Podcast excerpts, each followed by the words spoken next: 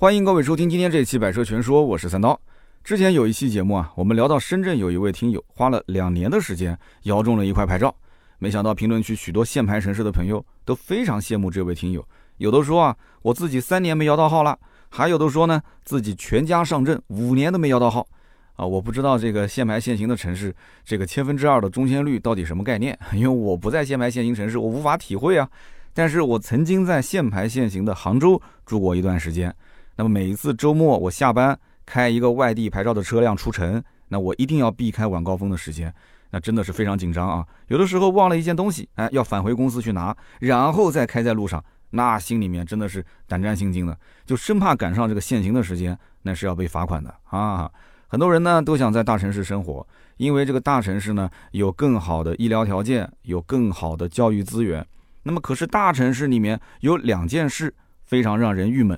一呢就是居高不下的房价。二呢，就是限行限购的车牌。那么有一些在大城市打拼的人啊，他觉得说这个买房已经基本无望了。那么我买辆车代个步，这总是可以的吧？结果大城市的车牌甚至比房还难得到。那比方说北上广的车牌，那不是靠竞拍，就是靠摇号，要么凭财力，要么凭运气。在大城市里面，你说普通老百姓想要开上一辆车，难道就没有办法了吗？那当然有办法了，那就是购买新能源车型。那么我们的后台呢，经常有朋友会咨询购买新能源车的相关问题，那基本都集中在北上广这些限牌限行的城市。那么其中啊，这个插电式混合动力车型的咨询比例远远大于纯电。其实这也非常好理解啊，许多朋友呢考虑新能源的前提，首先就是解决牌照的问题，然后才是代步的刚需。插混和纯电它都是绿牌，都能解决限牌限行的问题。可是纯电车型，大家会有续航里程的焦虑。特别是家里面的首台车，平时的使用场景啊，他会想到特别特别的多啊，日常代步啊，周末自驾游啊，就没有人愿意说我在路途当中花上几个小时排队去充电，更不会有人愿意说我冬天在高速公路上啊，为了省电我不开空调。所以呢，很多人对于纯电车型就避而远之，但是插混就反而成了很多人的首选。那么插混车型的优点有很多啊，首先就是不用担心续航的问题，因为它有燃油的发动机，它有油箱嘛。所以呢，有电没电它都不是问题。那么其次就是短途用纯电驾驶，既环保又经济啊。就比方说，大多数人日常活动的这个半径啊，基本上都在五十公里的范围之内啊。上班下班一般就五十公里范围内嘛。那么现在市面上插混车型的纯电续航，基本上都能满足一天的行程。那么你只要前一天把电都充满，第二天你在路上开，其实一公里的成本也就是几分钱。那么更关键的就是插混车型在很多城市里啊，它是不限牌不限行的，而且呢，在一盘难求的城市，插混的绿牌要么是可以直接申请，要么呢就是中签率非常的高，所以非常非常受这些城市消费者的欢迎。那么确定了，如果要买插混车型，具体车型该怎么选呢？现如今其实消费者还是对于 SUV 啊偏爱有加，SUV 车型呢，它坐姿比较高，视野比较好，通过性呢也很不错。那可以应付更加复杂的一些道路环境，并且呢，很多限牌限购城市的家庭，它其实原本已经有一辆燃油的轿车了，只是因为限行的原因，这辆燃油的轿车呢，有几天它开不了，那所以增购的时候，他就会首选这个绿牌啊插混的 SUV 车型，跟他们家的燃油轿车进行一个互补。那么一说到这个插电式混合动力的 SUV，大家会想到哪些车型呢？是不是会想到一些传统的合资车？日系的两田啊，像丰田荣放双擎 E 加，或者是本田 CR-V 锐混动 E 加啊，再或者会想到国货之光比亚迪 DM 的技术，是吧？比亚迪 DM 系列很多车，那么虽然说他们的混动技术都很强，但是总感觉好像少了点什么，是不是？有些人说，哎，这个车我也知道，那个车我也了解，但是呢，我好像就不太想选，为什么呢？其实很多人要的是个性，那么每个人对于个性的理解可能都不太一样。但是外观和内饰的设计感啊，配置的丰富程度以及品牌的调性，这些啊，大家说不出来。但是他知道他想要。那么在华系车当中，有一个品牌，其实短短几年，它就以其独特的个性收获了很多的粉丝。那这个品牌呢，就是领克。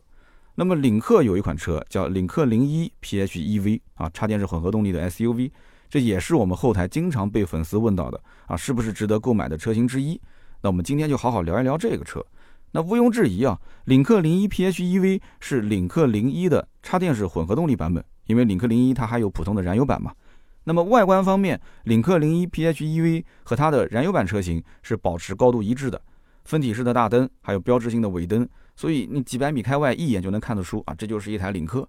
那么领克零一上市到今天，哇，这一转眼时间过得真快，其实也四年的时间了啊。那么去年呢，中期改款，增加了更加运动的前后包围。那么跟领克零五一样啊，也有非常多的皮肤可以选。因为领克系列的车型都是入门级高配，它的配置非常的丰富，所以在配置上做文章啊，其实已经空间不大了。所以呢，它用它的皮肤，也就是外观的一些啊不同的颜色搭配，包括它的内饰的一些颜色搭配来给你选择。这样一来呢，做一些高低配之间的一些差别。所以领克应该是学到了腾讯的真谛，哈哈，卖皮肤掌握了财富的密码。那么内饰部分呢，领克零一 PHEV 也是用了十二点三英寸的全液晶仪表，加上十二点七英寸的中控屏。那么其中多功能的液晶仪表也是能显示很多的一些混动的信息，所以这是跟燃油版比较大的一个差别，像电池电量啊、电机输出的功率啊等等。那么这个无疑也是吸引了很多的一些对科技感比较有要求的一些用户啊，他一看这个全液晶仪表里面的显示信息，就觉得说特别的带劲啊。那么再看它的中控屏，十二点七英寸的大屏啊，同级别当中也算是非常大的屏幕了，它的分辨率可以高达幺零八零 P。它的屏幕材质呢，也是和 iPhone 同款的康宁大猩猩的玻璃中控屏。那么用户在屏幕上面操作的时候啊，感觉就像在玩一个大号的 iPad。那么还有之前呢一些听友他们会去吐槽说这个车机呢，呃有点卡顿啊。这个问题其实到这一代中期改款的时候也基本解决了。那么毕竟呢，领克是下了血本啊，上了一个高通骁龙八二零 A 的芯片。那么玩电子产品的听友应该知道，这个芯片在车规级芯片里面应该说是非常厉害了啊。之前呢，我们在杭州出差啊，我们有一个粉丝叫做吉他张小胖，他当时就是开的中期改款的领克零一到高铁站来接我啊，一路上不停的跟我说，哎，这个买车的心路历程，他应该在听我们的节目是吧？那么张小胖之前开的就是个合资车，所以按照正常人理解，就是我原来开合资，那我肯定换合资嘛，我没有必要去看华系车，所以他从来没了解过华系车，他之前就看丰田的 RAV4、本田的 CRV，然后一直看到马自达 CX 五、大众的途观 L。但是看完之后呢，他始终不是很满意啊！不仅仅是外观和内饰的一些设计，就更让他纠结，就是合资品牌的车机系统做的都不太好，都感觉像是上个世纪的产品。那么直到他看到了领克零一这个车，他发现合资品牌所有的这些短板好像都给补足了。特别是中期改款之后的领克零一，用了这个高通骁龙八二零 A 的芯片之后，车机系统非常流畅。对他来讲，其实他没有玩过之前老款的领克零一，但是从他这个时间点。中期改款的领克零一在他的手上，他觉得这个车机贼好用，然后呢，这个界面 UI 也是向着手机的操作系统靠拢，感觉非常容易上手，所以他在车上就给我演示，一会儿是蓝牙播放他自己录的歌啊，一会儿用喜马拉雅听我的节目。他说我平时就爱听你的节目，然后看着他在屏幕上来回的滑动切换不同的应用，那中间没有丝毫的卡顿的现象，很好用。那么除此之外呢，新款隐藏式的出风口也比之前的两个椭圆形的造型要好看很多。那么一体式的电动座椅啊，不管是包裹性还是支撑性，也都还不错。那么其中呢，也加了翻毛皮的材料。那么除了座椅内饰材料上面，它其实下了很多的功夫，都能看得见啊。因为中国人买东西就喜欢是所见即所得啊，随手摸过去都是软性材料的包裹。那么如果说你以为领克零一 PHEV 只是有个性啊，徒有其表，只是一个挂着绿牌的花瓶车，那你就错了啊。品质方面其实也是它的一大卖点，不管是底盘的用料。装配工艺还是我们刚刚说的内饰的材质，都给人扎实的印象啊！领克零一的内饰没有说给人感觉很浮夸。我相信现在这个年代，特别是有一定经济实力的一些啊，不管是年轻人，还像我们这种中青年，我们都不喜欢那种很浮夸的内饰。那么虽然说不喜欢浮夸，但是我们还是希望它有一些高级感，对不对？所以我们坐进车内，我们触碰的每一处，它的细节做工都需要非常的用心。就比方说领克零一这个车内，它的真皮包裹、缝线工艺、阵绒材质、搪塑的软包材质，它的运用需要恰到好处。所以领克零一的这一套内饰拉出去跟同级别竞品做对比，我应该讲它是可以吊打对手的存在啊！在座的各位应该没有任何意见，是吧？那比方讲有一个咨询我买车的广州听友，他刚开始看的是 RAV4 的荣放混动，那外形呢他很喜欢，但是拉开车门一看啊，丰田的那套内饰，他他就不说话了啊。那正好他朋友买了一台领克零一 PHEV，他再换到他的那台车上去坐一坐，去感觉一下，他瞬间就走不动路了啊！所以这内饰之间，无论是质感还是设计，真的你拿到合资车里面去对比的话，明显就能看得出两者之间的差别有多大。那么更重要的就是，领克零一 PHEV 的价格其实比那些日系的绿牌的插混的这些 SUV 啊，应该讲便宜好几万，所以更具性价比。你可以去比一比啊，这都是事实。那么除了在中国市场，领克零一呢也在欧洲市场上市了，售价呢大约三十万人民币。那么都说国内很多的进口车都比国外卖的贵，所以之前都是老外赚我们的钱。哎，那这一次你看良心产品是吧？国内卖的便宜，但是在国外呢，我们去赚一赚老外的钱啊。那么这里呢给大家做个小科普，目前在欧洲上市的新车都是经过 eNCAP 的碰撞测试，那么已经在欧洲上市的领克零一啊也不例外，它肯定是参加了 eNCAP 的碰撞测试。那么再加上领克零一在中保研百分之二十五偏撞喷值当中成绩也非常的好。那么要知道，之前这个中保研是被网友称之为合资车企的照妖镜。那么我们在之前也提到过，领克零一 PHEV 呢是电池中置式的设计。此外，它还有 BMS 的电池管理系统，三电的安全性也不在话下。因为它的血液当中啊，其实流淌着沃尔沃的基因，大家都知道。那么我们再说一下领克零一 PHEV 的动力。1.5T 的引擎加上西门子的电机，搭配七速湿式双离合，最大功率260号马力，一共呢有四加一种驾驶模式可以选择，分别是纯电、混动、动力、节能四种模式。我们简单可以理解为舒适、省油、运动、超级省油。那么还有一种呢，就是电量保持模式啊，在这个电量保持模式下呢，通过回收制动力来实现保存电量，或者说给电池充电的目的。那么在纯电模式下呢，车辆是以电机驱动啊，发动机是不工作的，所以你开起来呢，基本上跟纯电车是一样的感觉。那么再配上领克零一还不错的 NVH，它整体的噪音会控制的非常好。那么在车内呢，你能听到些许的一些风噪声。那么如果说你买的是高配 Hello 的版本，那么车上会有十个喇叭的燕飞利式音响，这个时候就非常给力了啊！在安静的情况下，它简直就是一个移动的 KTV。啊，你最好再配两个话筒，是吧？下班的路上带上一两个女同事回家，啊，可能他们一上车就会发现，哎，你这台领克零一好像跟他之前坐过其他的一些男同事的领克零一不太一样。然后一听说，哟，你这是混动版本的，他们会觉得说，这混动肯定比燃油车要贵啊。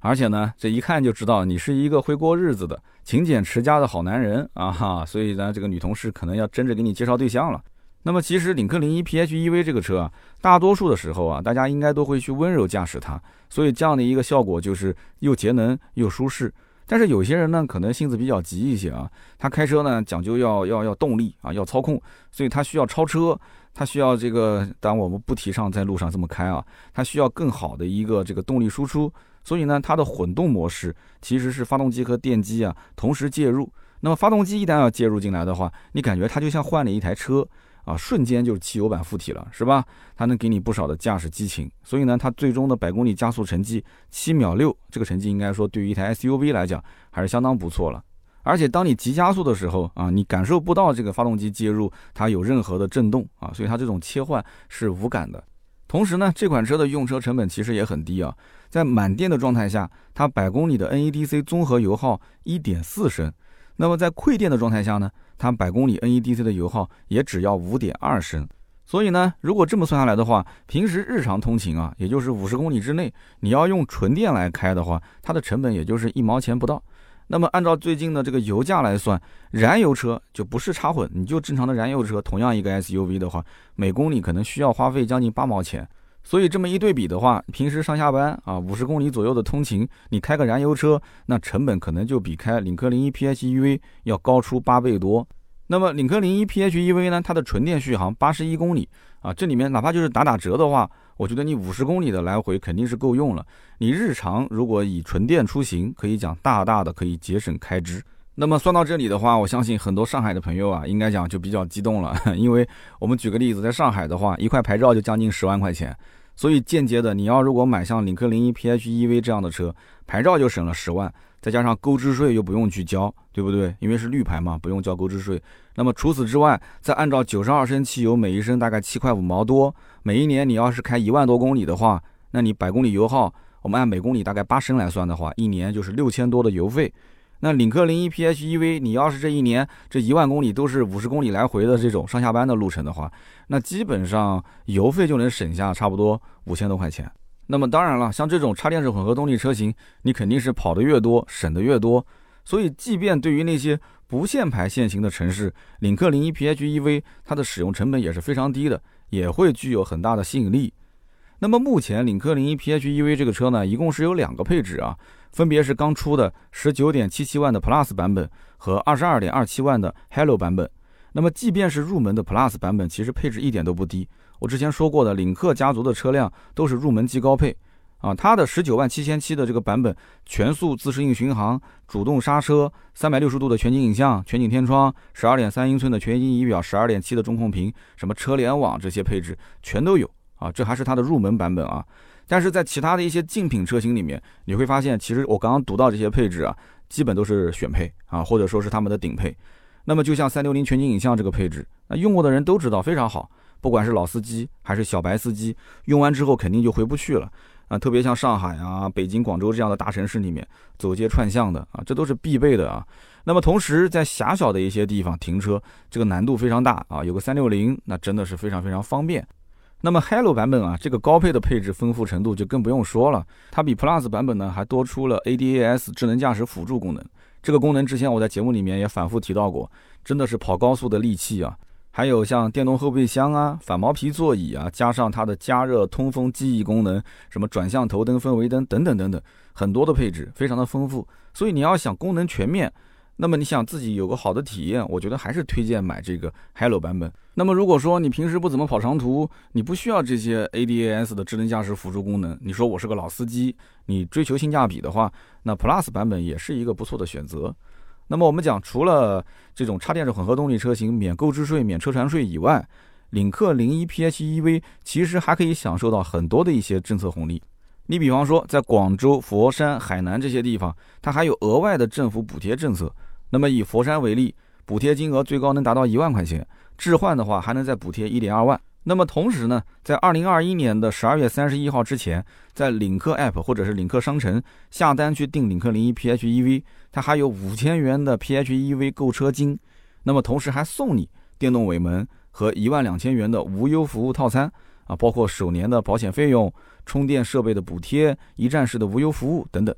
那么最后算下来，其实最低也就是十八万多出头就可以落地了。那么这个价格，我相信啊，对于很多啊想要买插电式混合动力 SUV 的人来讲，应该心里很清楚啊，性价比是非常非常的高的。那么除此之外，它对于首任车主还提供了一个叫做“三加一”的四免政策啊，其中包括终身免费质保、免费的道路救援、免费的数据流量和首任 PHEV 车主终身免费充电设施及安装服务，现首次。那么可以说啊，在这个新能源车百花齐放的时代。一台真正拥有个性且保留了质感的混动绿牌车，其实已经不多见了。那么更重要的就是，现在已经没有几个厂家愿意把时间和精力放在混动车型上面。但是领克零一 PHEV 啊，就像一个例外，它要讨好的不是政策，也不是没有驾照的那些键盘侠啊，它是真真正正要讨好那些捧着二十万的人民币啊去买混动绿牌 SUV 的人。